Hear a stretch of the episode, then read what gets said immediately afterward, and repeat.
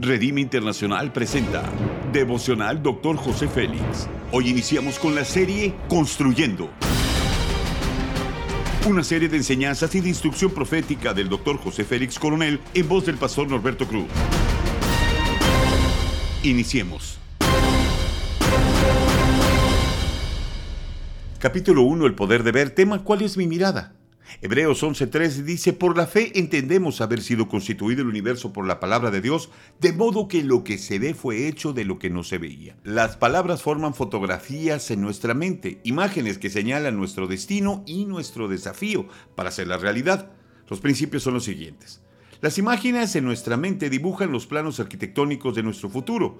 Con la tecnología ahora podemos tomar fotografías en nuestros celulares. Cuando vemos una imagen que no está como nosotros nos queremos ver, con presionar el botón de borrar, la eliminamos, porque no está asociada con lo que estamos imaginando de nosotros mismos.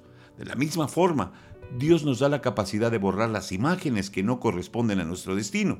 Construimos nuestro destino de acuerdo a lo que vemos con el poder de ver, mientras que permitimos que el Espíritu trabaje en nuestro interior, que Él desea que eliminemos todo aquello que el diablo ha dejado impreso en nuestra mente y lo que nosotros hemos diseñado con nuestros recursos mentales.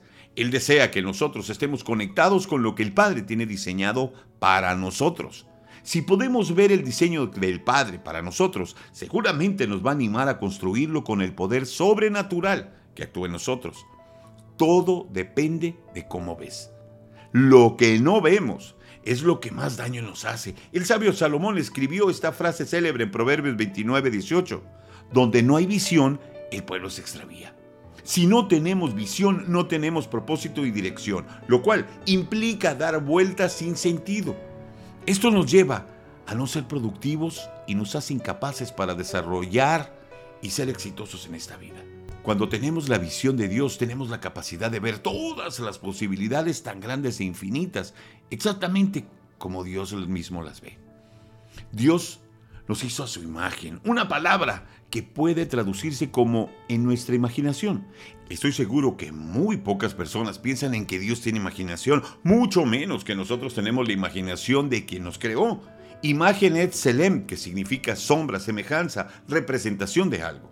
Dios no se refería a un parecido físico, porque la Biblia nos enseña que Dios es espíritu, más bien se refería a nuestra composición espiritual, que esto nos da el poder de hacer las cosas como Dios mismo las haría. La aplicación es la siguiente. Nosotros fuimos creados con la imaginación. El ADN, la genética de Dios se manifiesta en nosotros por medio del Espíritu, el cual nos impulsa a hacer las cosas a la forma en la cual Dios mismo las haría. En Adán perdimos mucho de ese poder, pero en Cristo lo recuperamos. Dios desea que ese poder de la imaginación sea aprovechado al máximo por nosotros en todo lo que desarrollamos. Somos producto de su imaginación y el mismo poder está en nosotros para hacer todas las cosas de una manera poderosa y que nos haga personas exitosas siempre. Haz conmigo esta declaración de fe. Soy una persona exitosa Estoy preparado para hacer todas las cosas más productivas que el promedio y alcanzar grandes alturas para engrandecer el reino de mi Padre. Amén. Ora conmigo.